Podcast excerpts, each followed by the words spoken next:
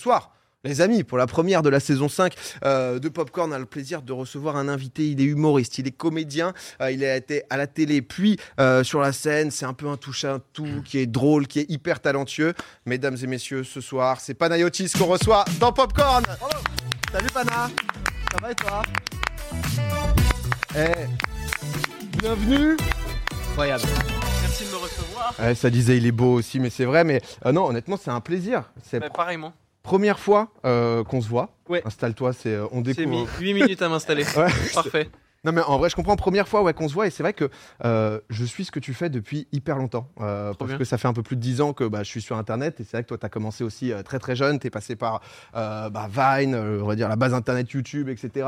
La télé aussi. Et ça me fait trop plaisir de pouvoir t'avoir ce soir. Ouais, Donc ça me fait trop plaisir. Merci beaucoup. Merci. Honnêtement, un bonheur. On va, on va parler un peu de, de tout, de toi, etc. Aussi pour te présenter, parce que c'est vrai qu'il y a des gens qui parfois ne te connaissent pas encore. Bien sûr. Pour revenir, c'est vrai, un peu juste sur ce parcours, etc. De, je racontais, parce qu'on t'a vu dans quand même beaucoup de choses. Euh, tu as commencé très tôt. Tu as commencé quand même dans un truc à, à 12 piges, Ouais. euh, de manière très déterre et assez surprenant, où à 12 ans, tu as une petite page Facebook, et toi, ton objectif, c'est d'aller interviewer des gros artistes, des grands... Monsieur Poulpe en fait partie quand même de ce truc. Exactement, bien sûr. Mais qu'est-ce qu'il avait je m'étais fait, fait- fait faire euh, des cartes de visite sur Vistaprint. Incroyable. J'allais Raconte voir- un peu pour, pour les gens, etc. Bah, j'ai- J'habitais à Bondoufle, qui est une ville qui, comme ça elle sonne, est chiante, euh, mais qui était ma ville que j'adorais et je me faisais un peu chier. J'étais tout seul. Moi, je rêvais, euh, je rêvais d'interviewer, de rencontrer des artistes. Euh, c'est ce qui me faisait vibrer. Et donc, je l'ai contacté. C'était un peu l'avènement de Twitter, de Facebook, etc. Donc, on pouvait contacter d'un seul coup des stars. On avait cette impression de pouvoir écrire directement des stars. Et donc, j'écrivais, je demandais des petites interviews. Il y en avait comme Monsieur Poul qui était très sympa et qui me disait Vas-y, viens, on se capte à tel événement, tel truc, tu pourras me poser tes questions. C'est trop cool. Et je montais, je montais sur Paris en RER avec un de mes frères qui filmait et je faisais des petites interviews. Puis au fur et à mesure, je me suis dit, mais je crois qu'en fait, j'ai envie d'être artiste et pas de les interviewer. Et donc, j'ai essayé de passer de l'autre côté en faisant des petites vidéos humoristiques. Mais t'étais un bon intervieweur. hein, À vrai. 12 ans, c'est quand même. Euh, c'est vrai. Merci beaucoup. À 12 ans, le, en fait, le niveau était quand même très ouf. euh, tout le monde hallucinait et du coup, euh, tout le monde se refilait le mot aussi en disant Ouais. bah, Putain, il y a ce petit gars, il est vraiment fort quoi. Ouais, c'est trop cool. J'avais des artistes qui me contactaient pour que je les interviewe parce que Ouais, je trouvais incroyable. Mm. Les mecs qui m'écrivaient, tu peux faire une interview? Je disais, bah grave. trop cool. C'est vrai que t'avais beaucoup de monde à l'époque. hein, quand Ouais. C'est hyper cool. Ça a été un peu ouais, le- début et à ce moment du coup tu te dis ouais vas-y bah en fait ce que j'ai envie c'est potentiellement vivre aussi leur vie etc. Est-ce que à l'époque parce que ça doit peut-être être un peu plus tard Vine et tout non ou, Ouais, euh, c'est ou- quelques années plus tard. ouais c'est ça et du coup tu t'es dit ah ça peut peut-être être le moyen au moins de commencer à créer de commencer Ouais, à ça faire des trucs. ça s'est pas vraiment fait comme ça. Moi, j'étais pote avec euh, Anis Rally à Ouais. Sur Vine. Et puis, euh, il m'a présenté Freddy Gladieux, Aurélien Prévost, euh, toute une team de, de potes, en fait. Et on, on vivait à peu près tous plus ou moins ensemble, en fait. On avait ce truc-là. de- Il y en avait un qui avait un appart à lui, donc on allait chez lui. Et puis, euh, je me souviens, moi, je, passais des, une semaine entière chez Freddy Gladieux à l'époque. euh, et j'avais genre 15 ans, tu vois. Et on, et on- L'hygiène. Ouais, l'hygiène dégueulasse. Et c'était c'était trop marrant quand on faisait des vidéos euh, marrantes entre nous, on, on se tapait des barres et puis euh, et puis après euh, de Vine, on m'a proposé de faire des essais pour la télé et du coup je suis allé à la télé et je travaillais toujours avec Freddy euh, Gladieux et Aurélien Prévost pour écrire les chroniques à la télé. Et donc euh, en fait euh, on a tous débarqué un peu à la télé comme ça. Ouais c'était c'est ce- trop cool, c'était ouais. cette team que que, Ouais. que t'as emmené et tout euh, mais c'est vrai que ouais, j'étais retombé euh, euh, sur sur le Vine je crois qu'à un moment vous avez quand même fait record de, de France. C'était du un Vine de Freddy, ouais, c'était un Vine qui avait fait genre 60 millions de boucles ou je sais pas quoi. C'était incroyable et je suis retombé dessus. de- Bah, je crois Ouais. qu'on je crois qu'on l'a celui-là s'il y a du son. Et c'est vrai que ça c'est 2015-16. Avec Salif. Ouais, ouais, c'était, c'était, c'était très, j'étais très jeune et, euh, et ouais, c'était quand les pickpockets redoublent d'efforts pour voler tes trucs. euh. mais, euh, mais ouais, c'était vraiment cette énergie-là, quoi. Il y en avait un qui débarquait le matin et qui disait, ah, j'ai une idée, venez, on la fait tous et on passait trois heures à. Mais la une- période de Vine, elle était incroyable en termes de création euh, digitale. C'était un truc de ouf. hein. C'était fou, il y avait plein Hyper d'idées qui. Les, les plus gros créatifs, ils étaient sur Vine. Mais je, je- je te- je t'en ai parlé parce que j'étais sûr, parce que j'avais vu les commentaires YouTube et tout de ce même Vine. C'est vrai que tout le monde est en mode quoi? C'était eux? Euh, Tu sais, genre en mode c'était Freddy, c'était machin? Parce que C'est vrai que ce truc-là, tu l'as forcément vu à un moment ou l'autre de, de ta vie sur Internet et tout le monde est en mode what? Qu'est-ce qui se passe? Vine, c'était fou. Ouais, c'est vrai que ceux qui ont, ceux qui ont pas la ref, parce que c'est vrai que euh, c'est. disparu entièrement. Ouais, c'est c'est TikTok, mais juste c'était des vidéos de 6 secondes uniquement, c'était Ouais. la règle et du Ah coup, oui, tu c'était pouvais- 6 secondes. C'était 6, ouais. tu pouvais pas dépasser, tu étais obligé de, de rester là-dedans. Euh, je me demandais un peu, parce que c'est vrai qu'on parle, donc tu as un peu tout fait, parce qu'à un moment justement aussi, tu étais sur YouTube, tu avais fait quelques concepts, etc. Après, tu avais beaucoup participé bah, avec euh, la clique euh, multiprise. Euh, comment, genre, tu te définis Nous, je sais que parfois, on a un peu cette galère entre streamers, youtubeurs, machin et tout. Nous, on dit créateur de contenu, tu vois, par exemple, ça, ça englobe ouais. un peu tout. Comment ça se passe, toi, quand tu dois te présenter et tout, Eh bah, de, de plus en plus, j'essaie de me mettre devant mon miroir et de me dire artiste. tu es un artiste. Euh, c'est ce que je tente de me dire. Artiste. Bah. Sur- je- peu importe où, je, je tente de faire des trucs artistiques. Je tente, je dis, de faire des trucs artistiques. Bah, pour l'instant, en vrai, ça, ça a bien marché parce que c'est vrai qu'il y a- il y, a eu le spectacle et tout. Et c'est vrai qu'un peu dans cette même logique où tu as un peu gravité à droite à gauche, est-ce que ça a été euh, au fur et à mesure des opportunités, des rencontres, où tu avais quand même un, un petit- un peu un plan de te dire, OK, depuis le début, euh, que tu fais des vines, j'ai envie de monter sur scène, comment je vais pouvoir y aller? Est-ce que tu as un peu un plan global ou alors c'est vraiment très au feeling euh, de- un peu des deux en fait. Ouais. Quand j'étais plus jeune, j'avais un, un bracelet et derrière je me gravais. J'allais dans, un, dans une petite boutique et je demandais au gars de me graver des mots-clés pour ce que je voulais vivre de genre dans 5 ans, tu vois, là où je voulais être dans 5 ans. Et puis euh, quelques dépressions m'ont fait comprendre que c'est pas comme ça que la vie fonctionne. Euh, mais du coup, au début, j'étais très sur des ambitions précises et puis au bout d'un moment, je me suis juste. euh, j'ai commencé à me faire kiffer. Par exemple, j'ai fait deux ans à la télévision en tant que chroniqueur et en fait, je me suis rendu compte que c'était pas forcément pour moi et que la scène m'intéressait plus. Et il y a Farid à l'époque qui m'a mis le pied à l'étrier pour monter sur scène et qui m'a dit il faut vraiment que tu essaies. Et donc j'ai fait de la scène et ça a fonctionné, j'ai fait mon spectacle. Et là j'ai écrit un nouveau truc, c'est un livre et je savais pas que ça allait être un livre. Donc je fonctionne plus maintenant au feeling, mais au début c'était très ambition man. Parce que ouais, là, là, maintenant, euh, euh, un peu justement bah, une nouveauté encore euh, de plus avec, avec le livre. Euh, la prochaine fois que tu mordras la poussière, est-ce que, est que tu peux nous en parler un peu? Parce que ça, j'ai, j'ai cru. Non. Bah putain, merde On le voit là, le livre. En plus, eh, je l'ai. Euh, Tu l'as Mais je l'ai. tu m'as dit ça en mode c'était genre tu l'as. C'est bien sûr euh, que, que je l'ai, qui, qui est sorti avec des petits, euh, des petits marque-pages et tout. On, on va en parler pas mal de ce livre, mais c'est vrai que j'ai- cru comprendre qu'au début tu t'es pas dit ok, je vais écrire un bouquin. Non. C'était plus des trucs de notes, etc. Où tu as Ouais. écrit un peu tout ce qui se passait dans ta vie, quoi. En fait, c'était pour dormir parce que j'ai fait des, je fais des grosses insomnies de porc. Et en fait, j'ai des espèces de, depuis tout petit, des boules d'émotions. Mais vraiment comme du magma qui sont à l'intérieur de moi. Et j'arrive pas à dormir, ça me rend fou jusqu'à ce que j'écrive et que ça sorte. Et du coup, j'ai toujours pris cette habitude d'écrire au fur et à mesure. Et là, je pensais que ça allait être le deuxième spectacle. Au bout d'un moment, je commençais à avoir beaucoup de feuilles et de je me disais, mais ça va être un. Puis j'ai relu, il y avait aucune blague. Euh, j'ai dit, c'est pas un spectacle, je pense que c'est un, c'est un livre. Et donc, j'ai commencé à écrire dans ce sens-là. Ça m'a pris 4 ans et j'ai fait le livre.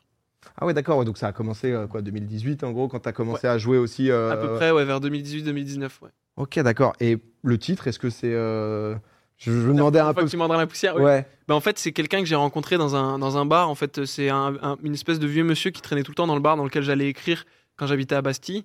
Et, euh, et, un, et un jour, il a vu que j'allais de plus en plus mal, parce que je, je- je fais de temps en temps des grosses dépressions, et il a vu que j'allais de plus en plus mal, et il m'a offert des livres pour m'aider. Ce que je trouvais mignon, et je lui ai dit merci beaucoup. Et C'était Et genre le- Tintin au Congo. Ouais. Exactement, c'est pour me détendre. non, c'était des livres de- de- d'artistes euh, dépressifs ou qui vont mal, etc. Et du coup, j'ai, j'ai, j'ai, j'ai- je lui ai juste dit merci beaucoup et il l'a un peu mal pris. Il m'a dit, me remercie pas, c'est, c'est pas un cadeau en fait. C'est, c'est des livres, ça va t'accompagner. Et il m'a dit, la prochaine fois que tu mordras la poussière, cowboy, je t'offrirai des chocolats. Et cette phrase, elle m'a tellement marqué. Et je me suis dit, c'est vrai, en fait, la vie, c'est ça, c'est mordre la poussière, ne plus la mordre, mordre la poussière, ne plus la mordre. Et je me suis dit, c'est réconfortant de se dire que la prochaine fois que je mordrai la poussière, il y aura quelqu'un pour m'offrir des chocolats. Ça m'a fait du bien et je trouvais que ça collait bien pour un bouquin. L'explication est, est magnifique. Moi, moi, je me demandais, parce que c'est vrai qu'on est sur un livre euh, très intime, euh, si c'était un peu pour toi euh, l'envie d'ouvrir un peu une nouvelle carrière, d'écrivain potentiellement, ou alors plus de se dire, ok, j'ai besoin que ce magma, euh, ça sorte et que ça soit un peu en forme, et repartir à zéro, faire un fresh start? Euh, je je t'avoue, je- j'ai vraiment mis du temps à comprendre que ça allait être un livre, encore plus de temps à, à aller voir des éditeurs pour leur proposer, et encore plus de temps à comprendre que ça allait sortir comme un con. Jusqu'à vraiment deux semaines avant que ça sorte, je me disais que c'était le petit truc qui restait dans mon coin. Et en fait, moi, euh, écrire, je vois ça un peu comme un, un territoire à conquérir. T'as une idée, t'as une vision, mais tu t'as pas la carte. Et puis, il faut que tu avances pas à pas, tu te foires, tu te prends des arbres, tu dois découper des trucs à la machette, et au bout d'un moment, tu as ton territoire. Et ce qui est très dur, c'est qu'à un moment, tu l'as et tu te dis, tu te dis est-ce que je le fais visiter à d'autres gens, en fait? Et ce moment-là, il était très, très dur pour le livre. Je savais pas. Donc, moi, je, je me positionne pas en tant que est-ce que je serais écrivain, est-ce que je serais. Je me suis juste dit à un moment, je sens qu'il faut que des gens, d'autres gens visitent ce territoire que j'ai que j'ai mis du temps à conquérir. Et, euh, et les gens le lisent en ce moment et c'est hyper bizarre et à la fois hyper touchant parce que je reçois plein de messages. Je me sens mi-chanceux, mi-apeuré. C'est très étrange, mais, euh, mais je sentais qu'il fallait que d'autres gens voient ce territoire. Bah, alors moi, je, je l'ai lu. Je t'avais envoyé un message euh, il y a quelques jours en disant j'ai peur de le lire, mais donc je l'ai lu. Euh, et c'est vrai que c'est, très intime et il y a, il y a beaucoup de toi. Moi, j'ai beaucoup aimé parce que je te connais, du coup, j'ai l'impression de mieux comprendre et tout. Et je me suis senti vachement plus proche euh, de toi. Et du coup, je me suis posé la question c'est que donc là, j'ai vu les chiffres des ventes, c'est un tsunami alors que ça sort officiellement demain, ça? Non, non, c'est sorti il y a une semaine. Il y a et une on semaine commence déjà. la promo là. Donc là, il est, je crois qu'il est, il déjà best-seller, je crois. ouais, ouais, ouais. Ouais, c'est ça. hein. Et, euh, et en fait, je me demandais, pour l'instant, vu que tu commences la promo euh, donc euh, aujourd'hui, le seul truc qui a filtré de ton livre, c'est il déballe tout. En gros, grosso modo, c'est un peu la seule information qui est sortie de ça. Comment tu vis ce truc-là que, avant même que tu aies commencé à vraiment dire ce qu'il y a dedans et qui est juste l'info de il, il déballe tout ce qu'il est et qu'il y ait autant de gens qui l'achètent, comment tu vis ce truc? Bah, je vais pas te mentir, c'est un peu particulier. C'est très bizarre, que- ouais. Parce que moi, j'ai pas l'impression de tout déballer. Euh, moi, j'ai l'impression que j'avais une histoire à raconter. Euh, je me pose pas la question quand j'écris est-ce que je me mets trop à nu Est-ce que c'est dangereux Est-ce que et d'ailleurs, ce livre parle beaucoup de, de gens autour de moi, donc mais Mm. sans les sans les nommer évidemment. Et ça reste un prisme, donc ça reste une histoire que quelqu'un raconte, qui- de choses qu'il a vécues, qui sont peut-être vraies, peut-être pas vraies, mais en tout cas, c'est des ressentis.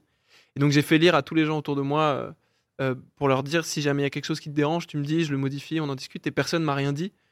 Et donc ça m'a ça m'a conforté dans cette idée que voilà, j'avais raconté l'histoire qu'il fallait que je raconte et que j'avais pas fait de, de faux pas. Et, et c'est très étrange d'avoir d'avoir euh, à peine posté le- la quatrième de couverture que j'ai vu qu'il y avait plein de précommandes de trucs. Ouais. En fait, je me suis senti un peu dépassé par le truc. C'est comme s'il y avait trop de gens qui visitaient mon territoire Mm. euh, euh, d'un seul coup en fait qu'il y avait trop de gens mais d'un autre côté c'est hyper touchant parce que le revers de cette médaille là c'est que je reçois tellement de messages d'amour et de Bah, bienveillance et de plein de gens, ça c'est et de bah juste avant je faisais quotidien et à la sortie il y a un, un jeune homme qui m'a dit tu m'as tu m'as aidé à trouver des solutions pour ma dépression avec ce Ouais. livre. Euh, ça faisait plusieurs années que ça allait mal et là grâce à ton livre j'ai trouvé des solutions pour en parler autour de moi et ça va mieux. Euh, tu vois c'est c'est c'est pour ce genre de choses pour faire écho que que je suis hyper enfin je me sens hyper chanceux en tout cas de pouvoir euh, proposer ce livre Et tu as eu un doute euh, sur le. Parce que tout à l'heure, tu disais justement que ça avait quand même été dur, que tu n'avais pas réalisé tout de suite que ça allait être un livre, que tu allais le publier. Est-ce qu'il y a eu un moment de doute où tu t'es dit, est-ce que ça va pas trop loin? Est-ce que là, je vais pas arrêter avant que ça sorte Parce que justement, il y a la possibilité que tout le monde ait accès à ce terrain, par exemple? Ouais, j'ai eu tellement de fois peur, j'ai Ouais. fait des, des grosses crises de panique. euh, euh, le jour où c'est sorti, je me suis levé avec cette, tu sais, ce sentiment quand t'as fait une bêtise et que tu te rends compte que c'était une bêtise. ouais. je me suis vraiment réveillé avec ce truc de j'ai fait une bêtise. euh, Et en même temps, j'ai eu la chance de rencontrer des auteurs, moi, que j'aime beaucoup et qui font de la, du récit autofictionnel, donc ce que je fais. Donc c'est c'est un récit, mais ça, ça, ça, ça parle d'éléments autobiographiques. Donc euh, c'est des éléments de ma vie que je, que je mets en forme, que je lis entre eux, etc. Et j'en ai beaucoup discuté avec des gens qui, que j'admire, qui, pour moi, écrivent des choses sublimes, qui sont dans l'autofiction, ce que j'ai envie de faire. Et donc, ça m'a aussi fait du bien de pouvoir discuter avec eux de, de, de ce moment où tu te sens un peu, voilà, où tu te sens dépassé, que euh, les choses te dépassent. Mais c'est une nouvelle forme de stress nouveau parce que justement, tu as connu la scène, tu as connu un peu la télé, etc. Ça, c'est encore un- une nouvelle saveur de stress. Je sais pas si c'est un junkie positif. du stress, mais- très bizarre. Ouais. Je, je tente plein de trucs. Bah, la scène, c'est un stress hyper bizarre aussi. Bah, tu le connais aussi, je pense. Moi, j'ai ce sentiment-là avant de monter sur scène. À chaque fois, euh, la dernière fois, ça m'est arrivé vraiment à, à l'Olympia, juste avant de monter sur scène. Je me dis, mais pourquoi tu fais ça, mec? Pourquoi tu Ouais, t'infliges pour- ce truc? pourquoi on s'inflige ça ouais. Ouais. Ouais. Pourquoi tu t'infliges ce truc? Et en fait, après, tu montes sur scène, tu racontes ton histoire et tu vois 2000 personnes rentrer dans, ta, dans ton histoire, Mm. se mettre sur une seule énergie, fusionner avec toi pendant, pendant une heure et demie. Et tu comprends pourquoi tu fais ça. Mm. Et j'espère que dans quelques jours, je vais avoir ça avec le livre, me- de sentir Mm. que, en fait, je, ça a accompagné des gens, ça a Ouais. fait écho, comme moi j'ai pu lire des livres qui ont fait écho, et, et ce serait une chance euh, inimaginable. Donc j'espère que ça va arriver. Ouais. Sinon, juste, je vais peut-être rester dans ce sentiment-là de pendant quelques temps, je sais pas, mais en tout cas, euh, en tout cas, je suis content. Mais Et ça- Vas-y, pardon, Poulpe. l'a- Oh, Gigi, pardon. Je me permets. tu disais tout à l'heure que t'as pas tout déballé justement euh, dans, dans ce livre-là. Est-ce que tu continues encore, tu vois, le, le soir? Est-ce que tu as toujours ces, ces boules de mama que tu continues d'écrire et tu te dis, en fait, c'est peut-être une première étape aujourd'hui? Et derrière, euh, peut-être en fonction de l'accueil de, ce que ça va donner, tu vois, mais de dire, bah, euh, la prochaine étape, c'est peut-être encore plus me confier. J'ai encore des choses à dire ou, euh, ou aujourd'hui, c'est pas du tout quelque chose que t'envisages. Euh, pour l'instant, c'est pas quelque chose que j'envisage. Euh, pour être honnête, j'ai vraiment l'impression que j'avais une histoire très précise à raconter. Le livre parle, le point de départ, c'est mon père qui nous apprend qu'il est malade. Et, je, raconte que ça m'a pas fait ressentir grand chose au début, en fait. J'ai ressenti une espèce de froid qui m'a fait peur, qui m'a effrayé de moi-même. Et, et, la fin du livre, c'est plutôt sur la réconciliation avec le père. Donc il y y a tout un trajet au niveau de la relation avec le père et la dépression et la découverte de soi et de la sexualité. Et du coup, j'avais l'impression que c'était bouclé. Donc ça fait quelques temps que je dors mal, mais j'écris plus. Juste j'attends que ça passe, les insomnies. Ok. Ouais, parce que c'est vrai que moi, moi, j'étais allé voir ton, euh, euh, ton spectacle quand tu jouais à côté de Montparnasse. Et, euh, et en gros, bah, justement, bah, très lié à ton père, etc. Ouais. Et c'est vrai que euh, j'ai pas eu la chance de, de le lire encore. J'ai pu lire quelques passages, etc. Et c'est vrai que c'est c'est des moments très forts. Tous les gens avec qui je discute qui, qui l'ont lu, c'est vrai qu'ils sont un peu tous unanimes sur le fait que c'est c'est un peu bouleversant. Et je vois pas mal déjà de gens dans le chat juste à, à t'entendre parler, tu vois, qui ça donne envie parce que c'est vrai qu'on sent que c'est c'est c'est bah, un vrai vécu et que tu as mis pour le coup vraiment toute ton âme. Je, je me demandais un peu, il y avait quelques passages justement assez marquants, comme tu dis, il y a vraiment plein, plein de prismes de toi que, euh, que tu traites. En 2016, euh, je crois que tu es, t'es chez Quotidien, je crois, un truc Ouais. comme ça. Euh, c'est qu'à ce moment, on peut se dire que c'est un rêve pour beaucoup de gens euh, de faire ça, etc. Potentiellement même en- un peu en climax d'une carrière. Et toi, à ce moment, t'écris euh, justement Je ne serai jamais un grand artiste, ma vie sera sordide, pire, elle sera juste bof. Tu nous le disais, bah, voilà, un peu sur la dépression, etc. Mais comment. Enfin, c'est violent, quoi, tu vois, cet écrit. Pour toi, c'est quoi être un grand artiste? Est-ce qu'il y a eu vraiment un moment de déchirement de Qu'est-ce qui. Remise en question, peut-être? En fait, euh, c'était une période où j'avais vraiment mal. J'ai découvert plein de choses sur moi et, je m'étais, euh, j'avais débarqué à la télévision sur casting, donc je débarque à 17 ans euh, dans l'émission la plus regardée euh, en France et c'est très perturbant parce que d'un seul coup les gens me reconnaissent et puis surtout c'est très bizarre de pas savoir qui tu es, mais que des gens sachent qui tu es. Il y a un truc très bizarre.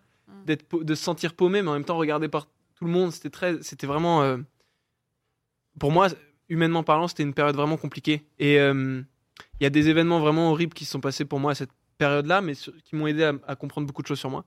Et, euh, et en fait, je sais pas, j'avais ce sentiment-là, moi, depuis, depuis petit, j'avais, j'avais envie, j'aspirais à une carrière artistique parce que je. C'était des repères pour moi, les artistes. Il y avait vraiment des, des, des- artistes qui me, qui me permettaient de comprendre des choses, d'avancer. Je me sentais moins seul parce que j'étais très seul quand j'étais plus jeune. Et, euh, et je, voulais être un artiste. Et au fur et à mesure que j'entrais dans cette dépression, en fait, maintenant, je sais que je suis atteint d'une dépression qui s'appelle la dépression mélancolique, qui est une dépression, s'il y en a qui ont lu Yoga d'Emmanuel Carrère, c'est la dépression dont il parle dedans, qui est une dépression, c'est plus, le plus gros type de dépression qui existe. C'est euh, une dépression qui te fait, euh, qui, te, qui, qui fait une grosse péjoration du futur. En fait, plus rien n'existe, tout est trouble. Le passé est un poids horrible à porter et le présent est juste bof et horrible à vivre. Et t'as l'impression que tout va mal se passer. C'est une dépression paranoïaque. Et, euh, et à cette période-là, j'étais persuadé que ma vie allait se terminer et que j'aurais juste été une pauvre petite personne à la télévision qui fait trois blagues en tendant son micro en étant en sueur parce qu'il panique, parce qu'il sait pas ce qu'il fout là. Et c'était euh, horrible comme sentiment. Et, et c'est ça qui m'a fait aussi quitter la télévision. Alors que c'était une équipe fantastique, que j'ai adoré travailler avec eux. Mais j'ai quitté parce que je me suis dit, c'est pas pour moi, en fait, c'est trop tôt, c'est pas possible. Et j'ai commencé la scène et j'ai écrit ce spectacle euh, euh, introspectif parce que c'était un moment où chaque dépression amène une grosse introspection. Donc euh, c'était un moment où j'avais besoin de, de penser. Ouais, c'était une libération aussi, j'imagine, de, bah, de pouvoir le sortir. Et euh, euh, en vrai, c'est, c'est, c'est, c'est vraiment hyper touchant. Et je, je- parce, que, euh, parce qu'on est sur Twitch, Pana. T'es déjà allé sur, t'es déjà venu sur Twitch ou c'est la première fois Tous les jours. Ah ouais Non, mais en mode une émission. T'as jamais fait de. Je re- je re- oui, oui, mais je regarde, je regarde je- rien.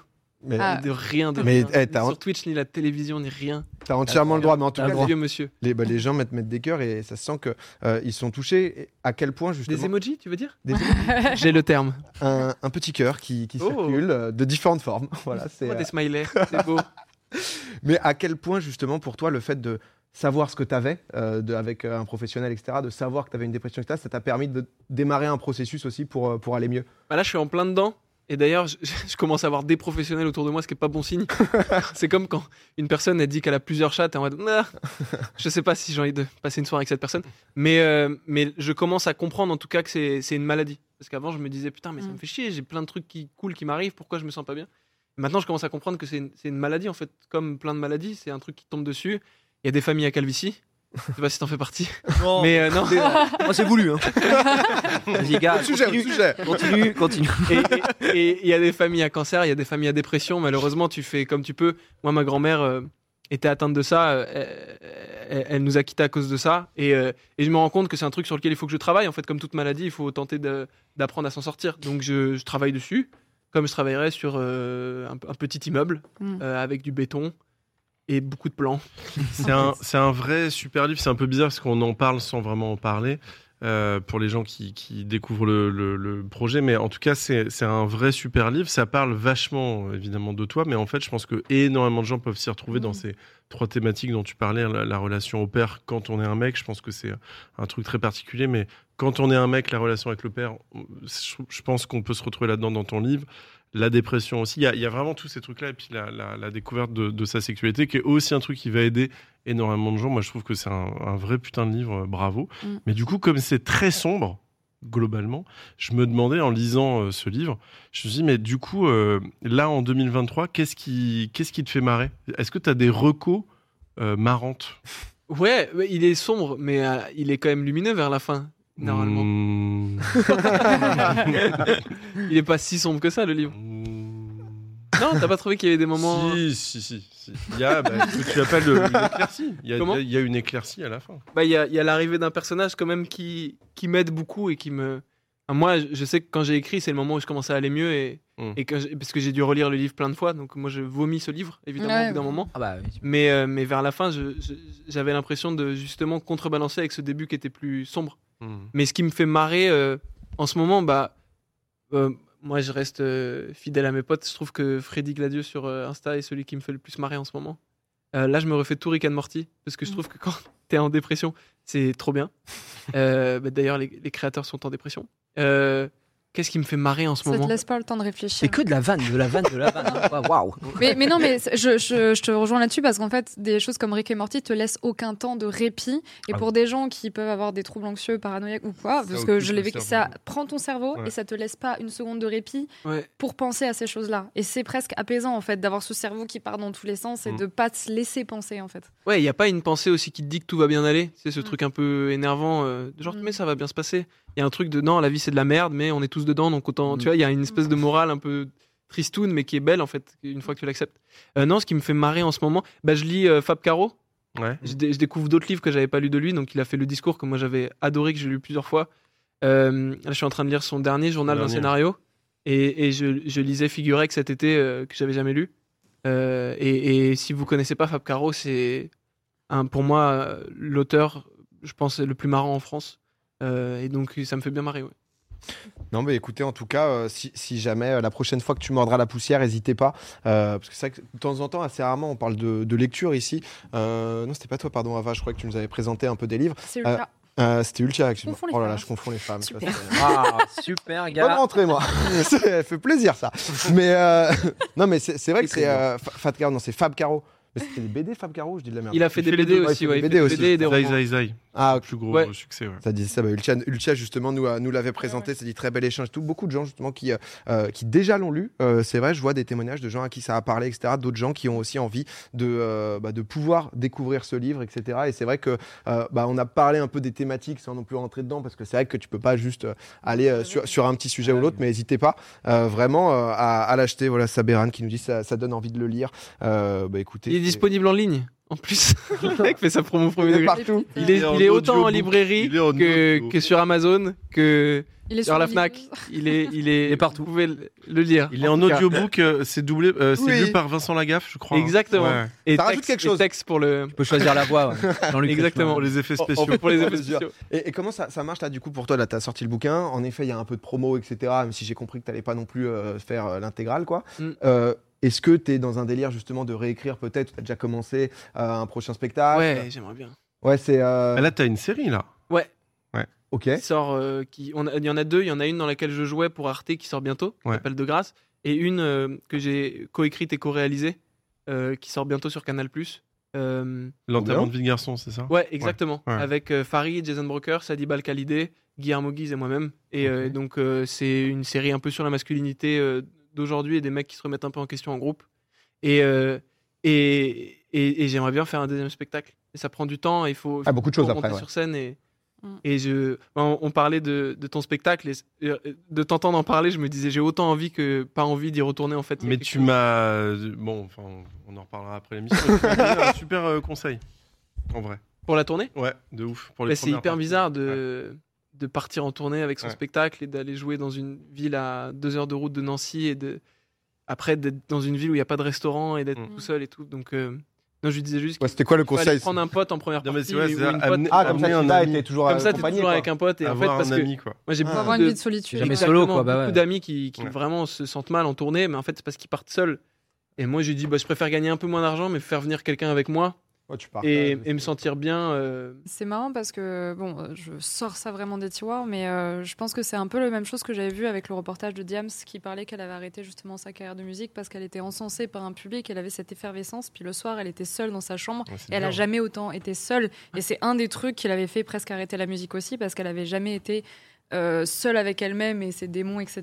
Et c'était trop pour elle. Et elle expliquait que les artistes, même s'il y a cet entourage, euh, ces techniciens, tout ça, si t'as pas vraiment quelqu'un de proche avec toi, c'est dur en vrai. Ouais. On se rend pas hyper compte. bizarre. Bah, il y, a- il y a des soirs où t'es devant genre 1500 personnes et c'est trop bien et machin. Et vraiment, cut, t'es dans la loge en train de bouffer une espèce de sardine parce qu'il n'y a rien d'autre. Mm. Aucun resto est ouvert. Mm. Et, et, et c'est euh, c'est hyper Et même bizarre. La projection Le fait pas rêver là. Comme ouais. ça, c'est. euh, mais sur le Twitch, on a un peu ça. Sur Le Twitch, on a un peu ça avec le The Event. hein. Parce qu'on Oui. est tous ensemble après, mais quand on a cette effervescence et que d'un coup tout s'arrête, il y a une espèce de redescend de truc. Donc si en Silence plus t'es tout seul derrière, Le fameux. Ah, Mais, c'est, mais par ça contre, dépend avec ça reste le plus beau métier du monde. Ouais, voilà. Enfin, ça reste un métier où tu débarques pour raconter une histoire à des gens qui sont prêts à entendre une histoire. Mm. hmm. On fait garder leurs gamins pour venir écouter une histoire et tu les fais rire et oublier le quotidien pendant un moment. C'est trop bien. Juste, tu prends un pote et c'est le feu. Ouais. D'un coup, Non, c'est. mais Là, tu trouves c'est une marrant, solution. Il y, a- y quelque chose Un des meilleurs conseils qu'on m'ait donné pour le stand-up, c'est le stand-up, c'est être assis à côté de quelqu'un que tu connais pas dans un bar et vouloir lui dire que tu viens de divorcer avec ta femme, mais tu vas pas commencer par ça parce que sinon le mec va fuir. Donc tu commences par dire ah il fait moche en ce moment. hein.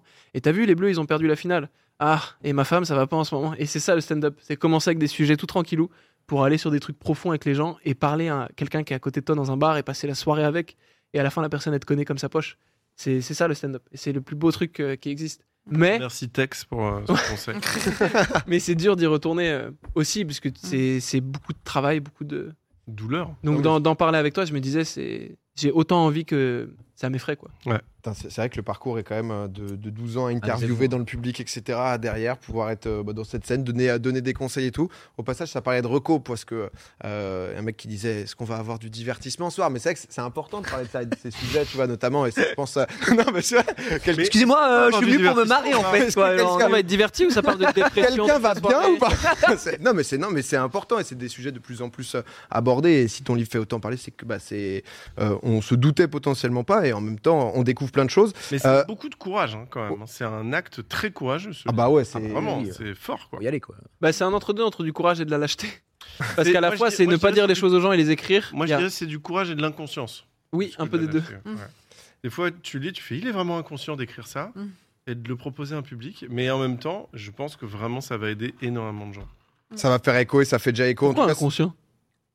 Non, mais c'est vrai qu'il y a des moments. Non mais en vrai il y a des trucs que tu t'es dit c'est. Bah il y a des trucs. Il y a des passages très très forts. Moi, j'ai- j'ai j'ai lu euh, un quart parce que du coup, j'ai lu euh, page par page, etc.